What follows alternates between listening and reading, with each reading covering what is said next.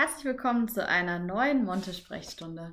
Heute hätte ich zum Einstieg erstmal die Frage, was haben Mark Zuckerberg, Larry Page und Sergey Brin, die ähm, Google-Gründer, Andrew Lloyd Webber, Heike Mackert, Anne Frank, Prinz Harry und William und Friedrich Hundertwasser gemeinsam? Ich weiß nicht, was haben sie gemeinsam? Was könntest du dir vorstellen? Hm, könnte es irgendwas mit Montessori zu tun haben? Wow, du bist. Ich Fuchs, ein, ein Blitzbisch, würde mein schwäbischer Freund sagen. Das waren tatsächlich alles Montessori-Schüler, die in ihrer Schullaufbahn entweder in einer Grundschule oder auch später noch an einer Montessori-Schule waren. Alle ziemlich bekannt und doch relativ erfolgreich.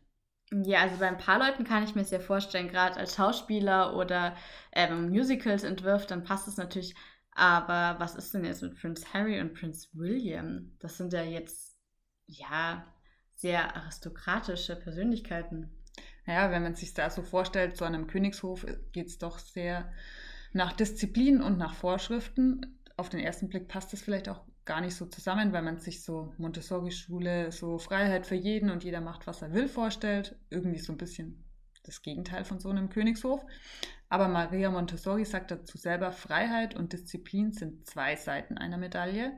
Das bedeutet, irgendwie gehört das auf jeden Fall auch zusammen. Ja, die strenge Disziplin von Maria Montessori wieder. Ja, ja, sie konnte auch streng sein. Es ist nicht so, dass bei uns jeder nur macht, was er will. Und die Disziplin ist sicher auch wichtig, wenn man wie Mark Zuckerberg oder Bill Gates dann so riesige Unternehmen in die Höhe ziehen möchte. Genau, die sagen auch selber, Print zum Beispiel, dass die Freiheit es schon ist, dass es einem irgendwie beigebracht wurde, im eigenen Tempo die Welt zu entdecken und man durch die Freiheit seine Interessen noch viel mehr verfolgt hat und da auch entschlossen war, da selber dran zu arbeiten auch. Dass Kinder in ihrem eigenen Tempo die Welt entdecken können. Das ist eigentlich was, was ganz typisch für Montessori ist. Das Kind ist Baumeister seiner selbst und trägt einen immanenten Bauplan in sich. So hat Maria Montessori das genannt. Und dieser immanente Bauplan heißt nichts anderes, als dass jedes Kind eigentlich einen eigenen Plan seiner Entwicklung tief in sich drin trägt. Und wenn alles nach den natürlichsten Verhältnissen ablaufen würde, dann könnte ein Kind diesem Bauplan Stück für Stück folgen, um dann ein fertiger Erwachsener zu werden. Genau, was so auch so ein ganz wichtiger Spruch ist in der Montessori-Pädagogik, hilf mir es selbst zu tun. Das heißt, das Kind braucht eben in dieser Entwicklung und bei seinem Bauplan Hilfe von außen, aber nicht, dass man dem Kind alles abnimmt oder vorgibt, weil dadurch entwickelt es sich nicht so selber, wie es zum Beispiel jetzt die berühmten Persönlichkeiten gemacht haben, die wir jetzt genannt haben, sondern es lernt es eben selbst zu tun und auch seine eigenen Ideen zu verwirklichen. So, jetzt sind wir schon mitten in der Theorie von Maria Montessori. Und wenn wir gerade darüber reden, die ist da auch ziemlich streng, was diese Entwicklungsschritte oder den Eingriff von Erwachsenen bei den Entwicklungsschritten angeht. Denn sie sagt, dass tatsächlich das Kind durch den Erwachsenen da teilweise sabotiert wird. Also der Erwachsene, Eltern und Lehrer gleichermaßen, die immer wieder mit reinfuschen und dem Kind Dinge verbieten oder es in Punkten fördern, zwingen, die vielleicht noch gar nicht vom, vom eigenen Plan her geplant wären. Oh, das klingt jetzt aber schon ganz schön hart. Und der Erwachsene, der Böse. Tja. Ein bisschen. Ich denke, das war nicht nur Maria Montessori. Rousseau sagt dazu sogar, das Kind ist von Natur aus gut, es entartet in den Händen des Menschen. Wow, das klingt aber ganz schön dramatisch. Eieiei, die Entartung, hoffe ich, kommt bei uns dann doch noch nicht so zum Vorschein. Ja, ich, naja, manchmal. Nein, es ist natürlich schon so, dass wenn Kinder eben eigentlich für was noch gar nicht bereit sind, weil sie von ihrem Bauplan her einfach noch mit was anderem beschäftigt sind und werden dann gezwungen, etwas zu tun, was sie einfach vielleicht noch gar nicht können, werden sie vielleicht auch zum Lügen gezwungen, wenn jetzt ein Erwachsener zum Beispiel sagt, hast du das und das jetzt schon gemacht? Und er hat es eigentlich noch gar nicht gemacht, weil er es vielleicht einfach auch gar nicht kann oder damit überfordert ist, dann vertuscht das Kind vielleicht dass es das noch gar nicht gemacht hat und sagt, ja, ja, ich habe es schon gemacht. Oder schreibt es dann vielleicht von jemand anderem ab, um sich selber so ein bisschen zu schützen. Es ist ja auch irgendwie peinlich, wenn man merkt, es wird von mir erwartet, ich muss das schon können, aber eigentlich ist das Kind noch gar nicht so weit und wird durch den Druck, den es dann bekommt von den Erwachsenen, dazu gezwungen, vielleicht Sachen zu tun, die es gar nicht will. Die perfekte Version des Lernen wäre dann, dass das Kind sich selber entdecken kann in seiner Lernwelt. Dass es eben Themen auswählt, die ihm liegen, die ihm Spaß machen, für die es sich interessiert und daran dann in seinem eigenen Tempo weiterarbeiten kann. Man muss dazu vielleicht auch mal sagen, was mir auch gerade einfällt, heißt natürlich nicht, dass das Kind dann immer nur da stehen bleiben darf, wo es gerade ist und eben überfordert mit etwas ist und das deshalb nicht machen muss, sondern manchmal muss es natürlich vom Erwachsenen schon auch gefordert werden. Oder als Erwachsener darf man dann schon auch mal fragen, hast du das schon gemacht, weil sie manchmal natürlich den Schubser auch brauchen, aber da muss man als Erwachsener dann gut abwägen können, ist das Kind jetzt überfordert und mache ich da einen unnötigen Druck oder braucht es vielleicht den Schubser? Wobei man dazu sagen muss, dass ganz intensive Arbeiten, bei denen die Kinder gar nicht merken, dass sie gerade eben in ihrer Arbeit so vertieft sind und äh, Prozesse so, ja, kinderleicht erlernen können, das Ganze findet Maria Montessori zwischen, in den Jahren zwischen 0 bis 6 und ab dem sechsten Lebensjahr befinden wir dann in anderen Entwicklungsschritten. Und gerade jetzt bei uns in unserer Sekundarstufe, da kommt ja dann auch noch die Pubertät mit dazu, da geht es dann oft auch nicht mehr eben um diese extreme Eigenmotivation, sondern da muss dann doch auch ein bisschen Druck und ähm, Zwang dabei sein. Ja, ich glaube, jeder, der mit Teenagern zu tun hat, weiß, dass da wahrscheinlich wenig geschieht, auf was man wirklich Lust hat, außer vielleicht das neue Schminktutorial oder irgendein neues Fußballtraining, sondern so Sachen wie Schule sind dann oft vielleicht schon mal so, huh, keine Lust da ist es jetzt natürlich nicht so, dass man dann sagen kann, oh nein, das Kind ist überfordert und es ist mit seinem Bauplan noch nicht so weit, sondern da ist es dann schon so, dass man im Teenageralter vor allen Dingen da auch mal vielleicht nachhelfen muss und die Kinder dann schon auch mal eine strengere Hand brauchen. Richtig. Glücklicherweise in der Stufe 5, 6 sind wir noch nicht ganz so weit. Es gibt noch genug Themen, die die Kinder gerne entdecken möchten. Je stärker sie dann in das pubertäre Alter kommen, umso mehr muss man dann da ein Auge drauf haben. Ja, da sagst du ganz richtig. Wir haben da eigentlich ein ganz schönes Alter, wie jetzt, so zwischen Kindheit und, und Teenager. Wir haben so ein bisschen so eine Scharniergelenksfunktion so. Manche sind noch relativ kindlich, manche sind schon richtig Teenager. Oder sie entwickeln sich bei uns auch relativ krass. Das kann man entdecken und sehen. Aber gerade bei uns haben sie dann auch so eine Aufgabe, wo sie so ein bisschen üben können, selber Verantwortung zu übernehmen. Und das sind bei uns die Going Outs. Richtig, Going Out heißt nichts anderes als wir gehen raus. Du hast das jetzt toll übersetzt. wir machen einen Ausflug. Und das Wichtige bei unseren Ausflügen ist eben, dass dieser Ausflug nicht von uns organisiert wird, also von den Lehrern, sondern dieser Ausflug wird von den Kindern organisiert.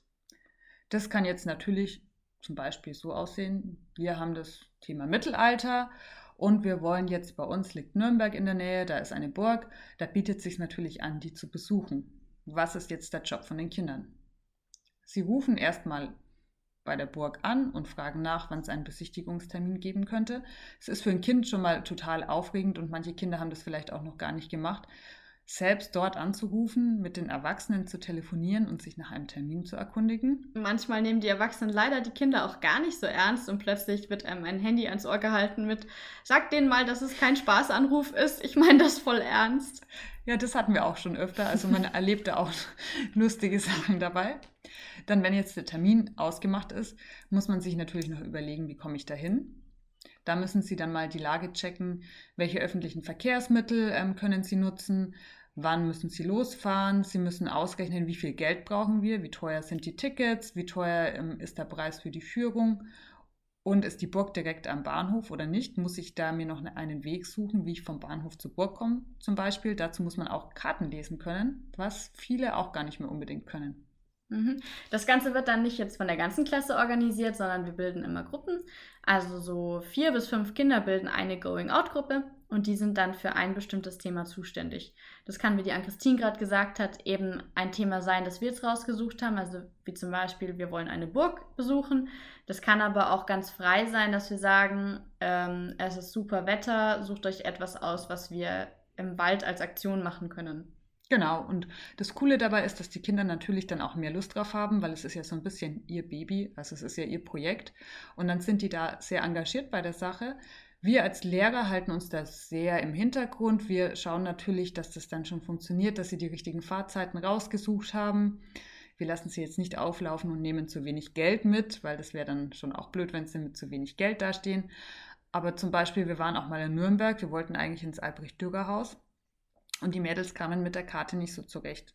Haben uns aber auch nicht gefragt und wir als Lehrer sind dann hinten gelaufen und haben uns das Ganze dann angeschaut. Also wir haben schon aufgepasst, dass sie jetzt nicht sonst wo in Nürnberg landen, haben uns aber sehr zurückgehalten. Wir sind am Schluss nicht dort angekommen, wo wir wollten, aber haben eine kleine Nürnberg-Innenstadt-Tour gemacht und sind dann wieder zurückgefahren. Das war dann auch ganz schön, aber die Mädels haben gemerkt, okay, wir waren nicht am Ziel, da wo wir hinkommen sollten. Und ich glaube, seitdem können sie tatsächlich sehr gut Karten lesen. Naja, auch was gelernt. Eben. Also das bringt es auch mit sich. Learning by doing einfach so ein bisschen. Was auch damit dabei ist, sie müssen sich in der Gruppe ja abstimmen und die Kinder, die das Going Out organisieren, die sind dann auch die Chefs für den Tag und führen die Gruppe so an. Das heißt, sie müssen sehr viel miteinander auch interagieren und das ist auch ein sehr großer Schwerpunkt auf dem sozialen Lernen. Richtig. Wichtig ist dabei, dass auch man als Lehrer auch nochmal das ein bisschen hervorhebt und sagt, diese Personen sind jetzt heute für euch zuständig. Was die sagen, gilt jetzt auch, das ist Gesetz. Damit man auch Kinder, die vielleicht weniger laut sprechen können, die ähm, manchmal ein bisschen schüchtern wirken, sich da trauen dürfen und auch ernst genommen werden. Genau, es für manche ist es schon auch echt eine Überwindung, dann so vor der Klasse zu stehen und die anzuleiten. In der Gruppe macht es dann aber doch auch mehr Spaß und die Kinder lernen dabei einfach total Verantwortung zu übernehmen und lernen sich auch umeinander zu kümmern. Ich habe auch einen Bekannten an der Voss zum Beispiel, der sagt auch oft, wenn Kinder, die auf der Monte waren und da ihre 10. Klasse gemacht haben und dann auf die Voss kommen fürs Fachabi, dass die oft einfach viel sozialer sind, dass man das an ihrem Verhalten auch merkt, dass die da anders ticken. Manchmal ist es so, dass sie vielleicht manchen Stoff dann doch nachholen müssen, weil sie das vielleicht nicht so hatten. Also sie haben ja normal die Abschlussprüfung gemacht, aber vielleicht nicht so vertieft gemacht hatten. Aber sie holen es dann auch schnell auf, weil die sich selbst total gut strukturieren können. Genau, denn die Selbstorganisation haben wir ja schon gelernt. Ähm, was auch dazu führt, dass das soziale Miteinander ganz viel gestärkt wird, ist einfach der Alltag in unserer Klasse. Wir haben sehr viele Aktionen, die wir gemeinsam durchführen. Ähm, das heißt, ein normaler Alltag in der 5-6 ist ein bisschen anders als der normale Alltag in der Regelschule. Dadurch, dass wir so viele Freiarbeitsstunden gemeinsam haben, finden natürlich mehr Projekte, mehr Gruppenarbeiten, mehr Partnerarbeiten statt. Also das Miteinander ist ganz viel gefragt. Und man kann die Freiarbeit natürlich auch unabhängig jetzt von den fachlichen Themen für soziale Themen nutzen. Also zum Beispiel Gemeinschaftstage, wo man besondere Gruppenspiele macht. Oder dass man mal an einem Tag ähm, sich beim Mittagessen abmeldet und stattdessen zusammen in der Küche etwas kocht und das dann gemeinsam im Klassenzimmer isst. All sowas stärkt dann auch dieses Gemeinschaftsgefühl und man lernt eben auch mit der Gruppe und für die Gruppe zu arbeiten. Genau, wir haben zum Beispiel jetzt passend zum Wetter und gerade auch zu der Zeit haben wir Plätzchen gebacken erst. Und ich habe es einer Freundin erzählt, die ist Realschullehrerin an der Regelschule. Und dann hat sie auch gesagt, boah, da können wir uns schon was abschneiden. Da können die Kinder auch noch was lernen, wie man backt zum Beispiel. Sowas kommt bei uns leider zu kurz. Also sowas ist total schön, dass die Kinder da einfach zusammen auch was machen können, was schon ein großer Unterschied ist. Und man lernt nicht nur das Backen, man lernt nämlich auch, dass wenn 24 Kinder gemeinsam in einer Küche stehen, danach auch aufgeräumt werden muss. Und das ist gar nicht so einfach. Ja, hast du dann alles geputzt? Nein, das funktioniert dann anders. Ja, da ist es dann eben auch ganz gut, dass man das eben nicht selber macht, weil man sich dann denkt, oh Gott, jetzt ist hier überall Schokolade und es bappt, sondern dass man das dann schon auch die Kinder machen lässt, weil dann lernen sie nämlich auch ein bisschen drauf zu achten vielleicht auch. Genau, also was ich vorher schmutzig gemacht habe, muss auch wieder aufgeräumt werden. Genau. Bei uns steht so das soziale Lernen sehr im Mittelpunkt, auch der einzelne Schüler steht im Mittelpunkt. Das zeigt sich auch so ein bisschen bei dem Zelebrieren der Geburtstage bei uns, würde ich fast sagen. So ist es oft so, dass den Kindern halt kurz gratuliert wird. Ist schön, dass es Geburtstag hat und das war es dann auch. Bei uns sieht das so ein bisschen anders aus. Ja, ein Geburtstag ist eine wichtige Feier in der Klasse. Und vielleicht, man kennt es noch aus der Grundschule, dass ein Geburtstag gefeiert wurde, aber auch in der fünften und sechsten Klasse bei uns wird das jetzt nochmal richtig gefeiert. Sie bekommen ein Geburtstagsbuch geschenkt, bei dem jedes Kind einen Beitrag geleistet hat. Das kann alles Mögliche sein. Ein Rätsel, ein Lieblingsrezept, eine nette Geschichte.